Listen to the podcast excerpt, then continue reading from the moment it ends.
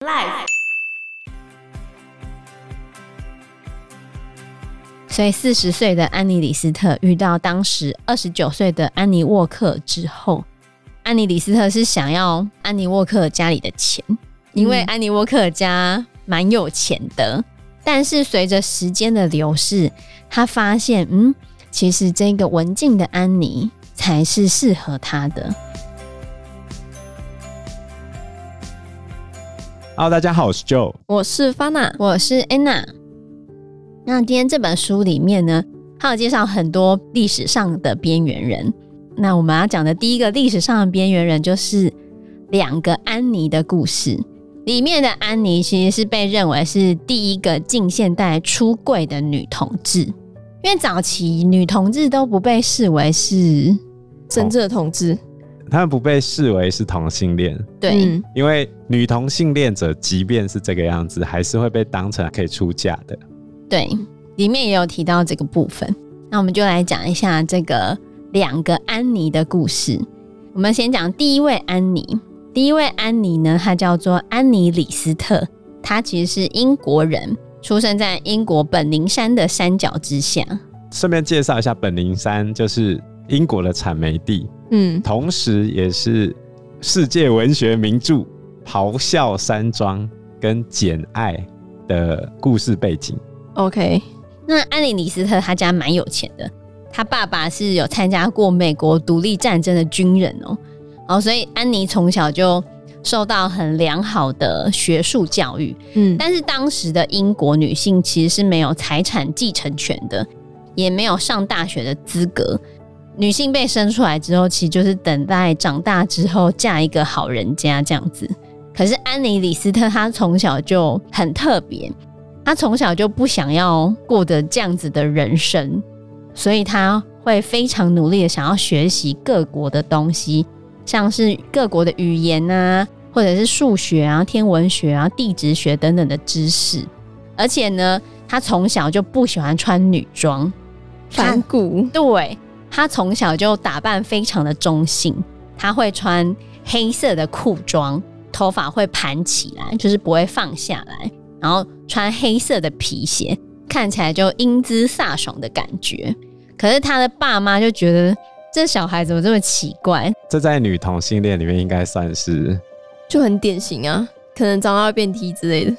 女同性恋是 T 跟什么啊？T 跟 P，T 是比较帅的啊，P 就是这种我这种长头发的，比较漂亮一点的，比较女性的。对对对对对。嗯那安妮·李斯特爸妈就觉得她这女儿怎么从小就这么奇怪，所以在七岁的时候就把她送到女子寄宿学校。嗯，因为那种女子寄宿学校都非常的严格，有严格的教育，而且要把女性打造成一个温良恭俭让的孩子，让他们长大之后可以在家相夫教子之类的。所以家人就把她送去女子寄宿学校，希望可以透过这样子严格的教育，让她变得女生一点。可以迷途知返，但是安妮·李斯特怎么可能会就这样就范呢？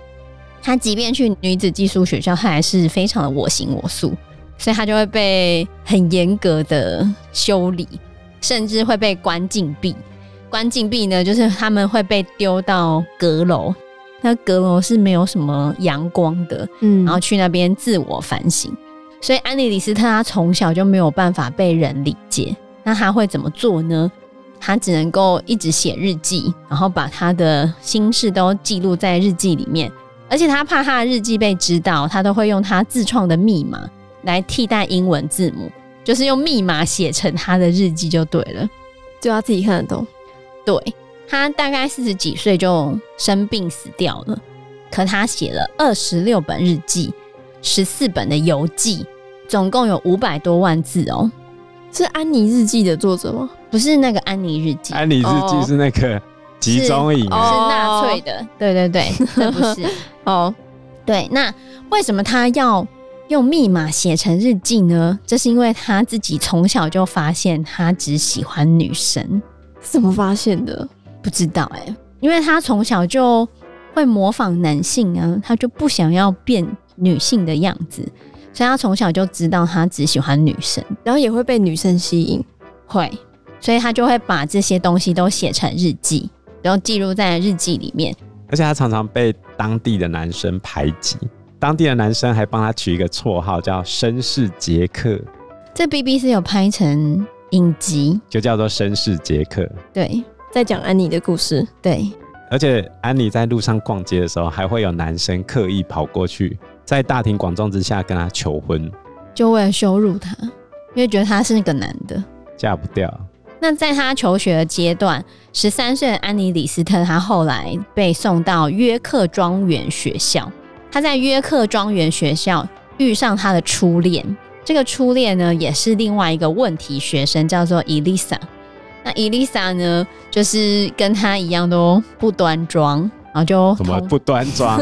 不端庄就是坏坏的，很丑陋啊，不听话啊，啊，反正也是问题学生。一样反骨，然后就被关到昏暗的阁楼里面。嗯、因为安妮·李斯特其实很帅，长得算俊美，然后他又文质彬彬，充满文学造诣嘛，所以他也剪短头发，就是他把头发盘起来，哦，对，没有放下来。所以安妮·李斯特其实就吸引了伊丽莎，他们两个就坠入爱河了。当年是十九世纪，根本连 lesbian 这个名词都没有出现啊，所以他们两个就展开了一场禁忌之恋。没有人知道接下来该怎么办，也从来没有人去谈论过这个女同志的问题。但是因为伊丽莎她的家境并不是很好，那对安妮·李斯特来说，她觉得爱情应该要物质跟身心灵都能够满足的状态之下才是完美的，所以她后来就抛弃了伊丽莎。然后伊丽莎被他抛弃之后，就陷入了绝望，甚至必须要进入精神病院来治疗。所以他对他的初恋其实并没有很好，嗯、因为他等于就是一开始跟人家在一起之后，后来就抛弃了伊丽莎。之后，安妮·李斯特呢，他就开始游戏人间，对，他就开始进入了寻找他真爱的世界，海王类生物。对对对对对，因为他就开始变渣女了。OK，因为他就等于开始去上流社会找一个就是物质上面也可以满足他的女性，然后他想要跟那样子的女性在一起。但是安妮·李斯特自己写的日记是这样讲的：我必须活在爱与被爱之中，才能够获得幸福。感觉是有母亲病的人。对，因为安妮·李斯特其实非常有魅力，即便在那个男性主控权极大的世界，他还是。可以得到女生的喜欢，因为他知道女人心啊，女人心海底鸡，而不是海底针。对，反正就是安妮·李斯特其实也是可以吸引很多女性的喜欢。关于安妮的把妹功力，她有一段节录是这样讲的：我知道我的心，也了解与我相似的人们，但即使如此，我依然与世人如此不同。或许这个世界上终究不会有与我相似的人了，所以你从这一段文字，你就可以感受到这个人有一种神秘的吸引力，独一无二的神秘吸引力，几乎让女孩们如痴如醉。所以他也是成功吸引到很多人吗？很多。那他另外一段感情呢，就跟他纠缠了非常多年。这个女生叫做玛丽安娜。那这个玛丽安娜呢，非常的有钱，因为她是医生的女儿，她聪明漂亮，而且有钱，所以安妮·李斯特深深的爱上了玛丽安娜。她每天会写很多封信给玛丽安娜，甚至是每天都会骑马跨越大概六十公里去见玛丽安娜。安妮·李斯特甚至还为他们两个人都做了婚戒，希望可以用自己的方式跟玛丽安娜私定终身。你要知道，当年是没有同志婚姻这种事情啊，而且是基督教还蛮保守的年代。对，可是呢，其实在这个男性主导的世界观里面，因为女同志不会怀孕嘛，嗯，比起女生跟男生未婚恋爱还来得体面，所以很多有钱的家族不会去阻止这种女性之间的关系，他们只会被视为是这个女生的闺蜜。就玩玩的而已，对，反正也不会怀孕，就觉得那只是婚前的小游戏。嗯、反正时间一到，该结婚的还是要结婚。所以玛丽安娜也是这样子。嗯，因为安妮·李斯特虽然很喜欢玛丽安娜，但是玛丽安娜根本就没有要跟安妮·李斯特长久的意思，就玩玩而已。她真的就只是玩玩而已啊。然后后来在安妮·李斯特二十四岁那一年，玛丽安娜就决定要跟一个有钱的官夫结婚。官夫就是老婆死掉了。对，就是你看玛丽安娜宁愿去嫁一个曾经有过婚姻的人，也不要跟他在一起。安妮还出席他们的结婚典礼，然后她的身份是闺蜜，她只能以闺蜜的身份坐在教堂里面，看着自己深爱的玛丽跟另外一个男人结婚，难过。而且接下来的日子里面，即便玛丽安娜已经结婚了，安妮·李斯特还是以闺蜜的身份陪伴着她。他们两个不正常的关系。其实怎么不正常？嗯，她们两个闺蜜的关系其实持续了非常多年。玛丽跟她老公去蜜月，然后安妮还跟着去哦。然后晚上的时候，他们两个还一起睡觉啊。而且，即便在玛丽安娜结婚之后，他们两个还是可以同床共枕。但是她老公都不会觉得怎么样。对啊，玛丽安娜的丈夫就默许这一切啊，因为在那个年代，只要不会怀孕，他们的行为也不会被视为是偷情。这样还是等于发生关系啊，虽然不会怀孕。所以我就说，自古以来，不管是中国还是外国，都对女同性恋保持一个非常开放的态度哦。哦，很奇怪。那在安妮·李斯特的日记里面，她曾经这样写给玛丽安娜，她说：“这个世界上不会有人能像我一样宠爱着她。”她真的很爱她吧？但是呢，玛丽安娜其实。不像安妮·李斯特这样，嗯，玛丽安娜她没有办法承受其他人的嘲笑眼光，她后面就受不了了，所以她就要求安妮·李斯特不要在大家面前跟她这么亲密，因为这样会让她很丢脸。然后在他们两个纠缠了十几二十年之后呢，安妮·李斯特终于心灰意冷，因为她就觉得也没办法啊，玛丽安娜都已经结婚了，所以三十二岁的安妮·李斯特最后就。离开玛丽安娜，因为她本来在英国嘛，后来她就到了欧洲大陆，继续去过着她玩世不恭的日子。她就再度成为一个玩世不恭的花心女子，嗯，然后就开始找她的真爱。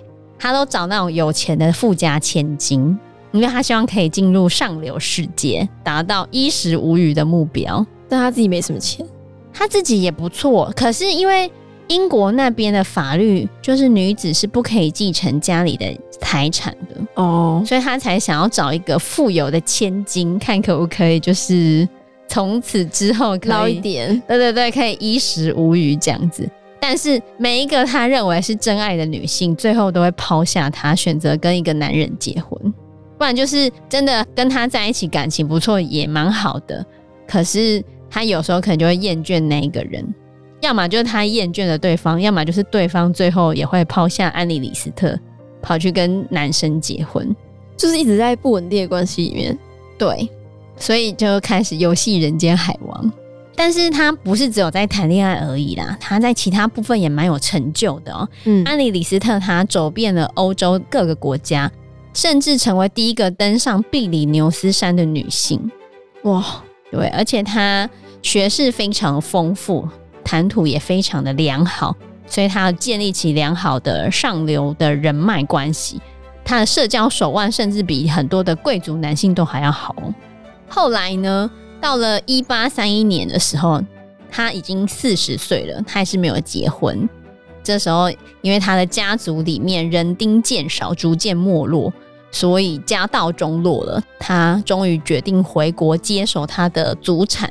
然后他回国接手之后啊，他就建立起他们整个约克郡的矿产事业，让他家族的声誉跟经济实力再度提升。这其实非常的厉害，在当时那个以男性为主的社会里面，嗯，他算很强就对了。对，可是他还是没有找到他的爱情嘛，嗯，因为他在事业上面得意了，可是他爱情上面还是找不到他未来的对象。